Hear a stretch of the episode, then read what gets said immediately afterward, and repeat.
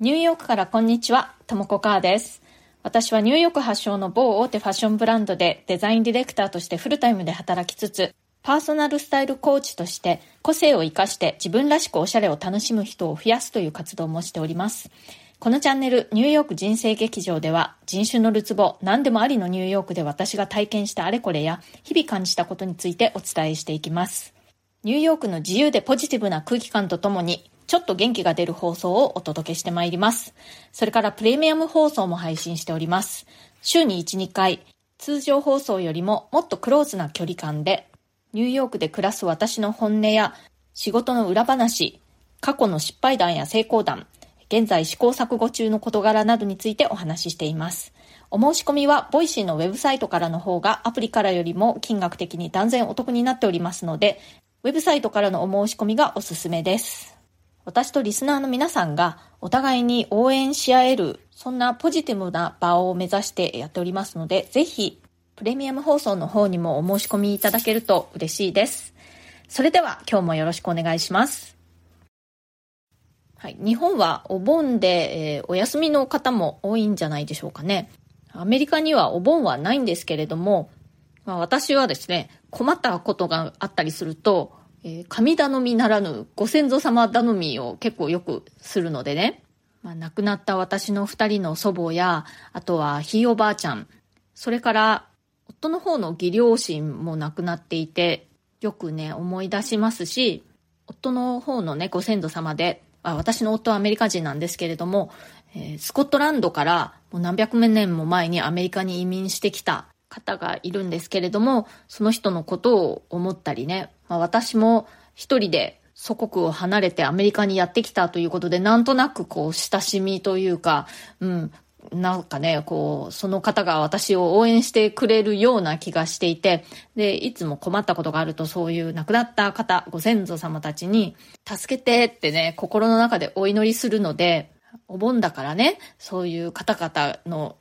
魂が帰ってきてるのかもしれないななんて思って、いつもありがとうございますっていうふうに心の中で、あの、唱えました。えっと、今日はですね、えー、いただいてるコメントが結構あるので、そちらにお返事していきたいと思います。えー、特にですね、先日のお悩み相談で、47歳シングルマザーさん、5年付き合っていた彼氏からお別れを告げられて、で、しかもコロナにも同時にかかってしまって、もうメンタルがボロボロですっていう方に、私がお返事したというお悩み相談の会があったんですけれども、その会にたくさんね、すごくあの温かいコメントを他のリスナーの方々からいいていて、それをぜひ皆さんにもシェアしたいなと思ってね、うん、本当に、そのリスナーさん同士なんて他人じゃないですか。まあ私とリスナーさんも面識がないわけだし、その知らない人同士がこうやってお互いにこう励ましたりとか慰め合ったりとかしていってなんかすごいこの優しい世界っていいななんて思いました。えー、じゃあ早速コメントをご紹介しますね。みかこさんから。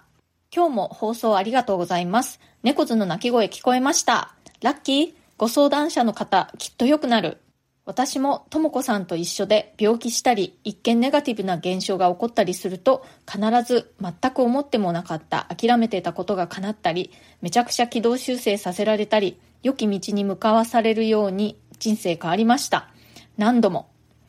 私も先月コロナにかかり、回復して目の前の幸せに気づき、めちゃくちゃ感謝の気持ちで生きてることに幸せを実感し、自分を大切に生きていこうと改めて思い直せました。ということで、みかこさん、ありがとうございます。本当にネガティブなことが起こった時って、もうこれで終わりだっていうかね、もう積んだ、人生積んだ、みたいな風に思ったり、そういうこと私も過去にあるんですけれども、その後で本当に思ってもみなかった方向に道が開けていくっていうのはね、本当に不思議とあるんですよね。ね、本当あの、で、その放送回の時、猫図もにゃんって言ったから、ラッキーデーでしたしね。うん。ご相談者の方、きっとこれから良くなると私も思っています。それから、タリュアさん。相談者さんが気持ちを自分の中に抑え込んだり、平気なふりをしたりせずに、ともこさんにお伝えされたことが素晴らしいと思います。そして、人生山ばかりもなければ谷ばかりもない。本当にその通りですよね。自分の気持ちなのに自分でコントロールできない時って誰にでもあります。私は自分の好きな映画や舞台を見て思いっきり泣いてスッキリしたりします。最近年のせいか涙もろくってすぐ泣けちゃうんですよね。デトックスになりますよ。猫図の声も聞けてラッキー。まずは体調が早く良くなりますように。ということで、タリアさんももう本当優しいコメントありがとうございます。涙を流すのってデトックスに本当になるらしいですよね。あの科学的にも証明されているみたいですね。私ね、映画では、あの、必ず何回見ても泣ける映画っていうのがあって、それはあの、えー、放題だとね、リトルダンサーっていうんだったかなあの、ビリー・エリオットっていうタイトルの映画なんですけれども、あれはね、私も何十回も見ても必ず最後泣けるっていう大好きな映画です。それから、トラヤさん。こんにちは。最近は資格試験の勉強で忙しくて、ともこさんの放送を聞くのは3ヶ月ぶりぐらいになります。久々にともこさんの声を聞いてほっとしたのと同時に、放送の中で何かを失うと何か新しいものが手に入る、それを信じて頑張ってほしいというような内容がとても共感しました。自分の中でも片思いの恋愛がなかなか勇気が出ず先に進まない中で、資格試験の勉強ばかりするのではなく、恋愛に関して失敗してもいいからチャレンジして思いを相手に伝えたいなと放送を聞いて思いました。素敵な放送をありがとうございます。ということで、トラヤさん、ありがとうございます。資格試験の勉強でずっと忙しくされていたんですね。そして片思いの恋愛中、なんかこう、ドキドキしますね。私ももうね、長いこと恋愛というかそう、片思い的なそういう気持ちになったことはないのでね、なんか懐かしいななんて思ったりします。資格試験も恋愛も両方ダブルでうまくいきますように。それから、久美子 N さん。おはようございます。いつも楽しく聞かせてもらっています。ニャンズの声がはっきり聞こえました。うちにもニャンの長男がいるので嬉しくなりました。今日はハッピーデーですね。あと、花が人を癒してくれること、香りや見た目を整えることにとても共感しました。私も最近特に花の香りも香水の香りの効果にすごく癒されていたので、タイムリーだなと思いました。また次回も楽しみにしていますね。ということで、久美子さん、ありがとうございます。そう香りってすごくこう、本当気持ちに影響を与えますよね。私も本当落ち込んでる時は必ずお気に入りの香水をつけるようにしています。それから、かやさん。おはようございます。相談者さんへのアドバイスを自分のことのように聞きました。私は新ママで子供二人がコロナにかかり、待機期間で在宅ワークにしてもらっています。ただ、それにより普段の時短や優遇に対しての不満の声をちらっと聞いてしまい、なお気が病んでいます。時間を割り切って働ける派遣のお仕事に就くのか否か、悩ましいものですね。ともこさんならこのまま気にせず働きますか？今日も良い一日になりますように。ということで、かやさんありがとうございます。二人のお子さんの新ママさん、お疲れ様です。ね、お子さんたちコロナにかかっちゃって、もうそろそろ回復してきてますでしょうか？ね。で、かやさんの仕事の仕方についてね、その時短だとかそういうことに関して不満の声をちらっと聞いてしまったということなんですけれども、うん、そういうの嫌ですよね。まあ私ももし同じ立場だったらね、結構あの傷つくと思います。でも、開き直ると思います。まあね、人間みんな、あの、同じじゃないですからね、いろいろな、まあ人によっても状況が違いますし、あとね、まあ同じ人でもその人生のそのフェーズによって時短で働かなくちゃいけない時とかもあるし、介護をしながら働いてる人だとか、赤ちゃんがいて働いてる人だとか、まあ新ママさんだとかね。あとは家族の状況だけじゃなくて自分自身だってね、あの体の調子を崩してしまうということだってあるだろうし、あとはね、その人によってそのどんな風に頑張れるかっていうのがね、やっぱりすごくまちまちだと思うんですよね。こう持久力のあるタイプだとか、突発力はあるけれども、エネルギーが長続きしないだとか、まあね、本当いろんな人がいます。人間ね、みんな一緒じゃないし、その置かれている状況も一緒じゃないし、だから自分のできる形で貢献するしかないと思うんですよね。その貢献の仕方もね、有形、無形、いろいろあると思うんですよ。実際に仕事で業績を上げるっていうことももちろんその一つだし、あとは、ムードメーカーになるっていうことも一つだと思うんですよね。とてもいつも感じのいい人っていうのが職場にいると、やっぱりこう全体の空気が良くなりますよね。だ自分がそういう人になるということだってできると思います。なので、まあ自分のできるだけの貢献をすると。それで会社の方が、いや申し訳ないけれども、その働き方はうちには合わないとかね。まあ、もっとダイレクトに言うと、やめてもらいますとか、パートになってもらいますとか、そういうふうに言ってきたのであれば、まあそれはしょうがないというかね、そういうことだと思うんですけれども、そういう誰かさんがちらっとそう不満を漏らしているっていうぐらいのことであれば、気にしなくていいと思います。その方はね、もしかしたら、まあ、ご自身も体力があったり、ご家族の理解もあったり、いろいろな条件に恵まれていて、かやさんの状況っていうのがね、あんまりこう、理解できないのかもしれない。うん、でも、そんなことは気にしなくていいと思います。ずぶとくなっちゃっていいと思います。はい、コメントのお返し続けていきたいと思います。脱ファッション迷子の第一歩は自分の好きをクリアにすることからの回にコメントいただきました。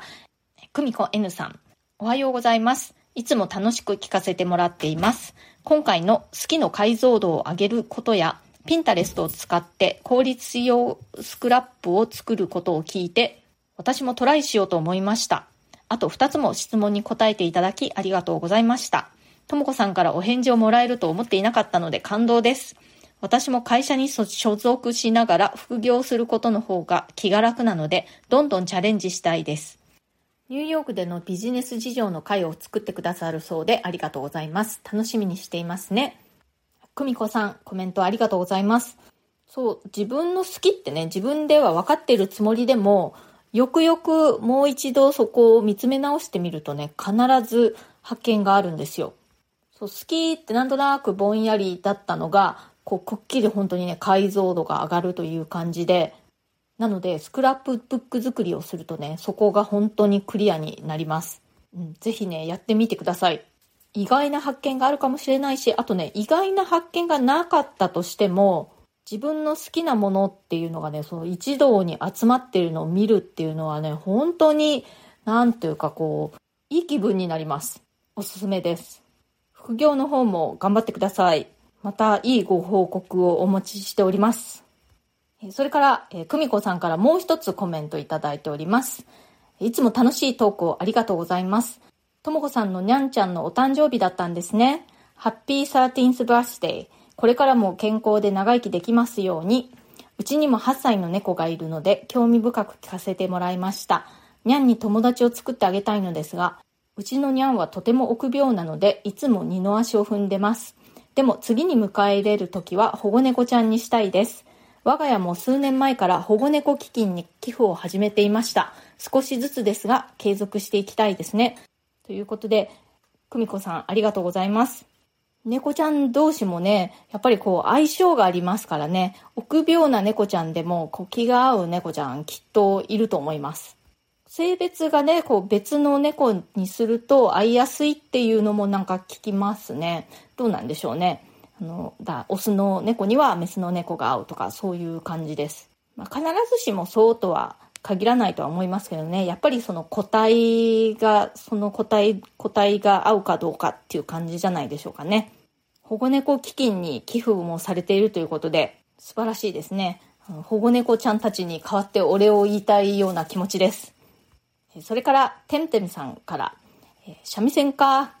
昨日、栄の地下で初めて眉毛をワックスと毛抜きで抜く予約まで時間があったのでブラブラしていて竹直しのお店を見かけました。ともこさんはお直しはどこでするのですか？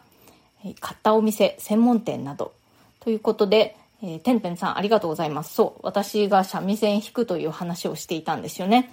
えー、お直しに関してなんですけれどもニューヨークではですね大体そクリーニング店でお直しをするところが多いんですねで、その中から、あの、レビューなんかを見て評判の良さそうなところを選んでですね、で、まず最初に試すときは簡単そうなものから試して、で、上手にできたら、まあ、もうちょっと難しいものも頼んでみる、みたいな感じでやってますね。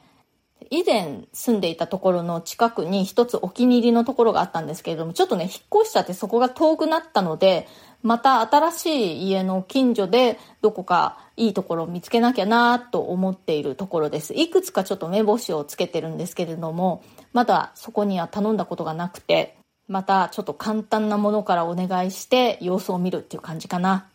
デニムに関してはですね、デニムのお直し専門店というのがあって、そこにもう全部持って行ってます。日本のお直し屋さんとかなんかちゃんとしてそうなイメージですけどね。どこでも。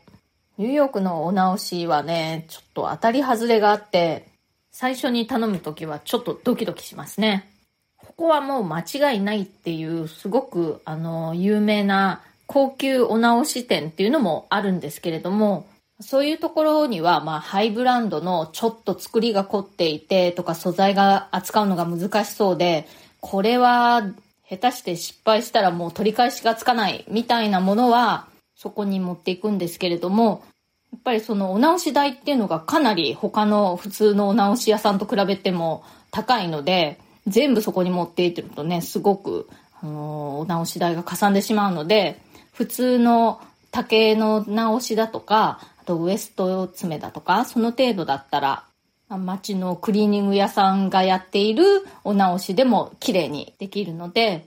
その中から上手なところを選んでお願いするっていう感じでやってます。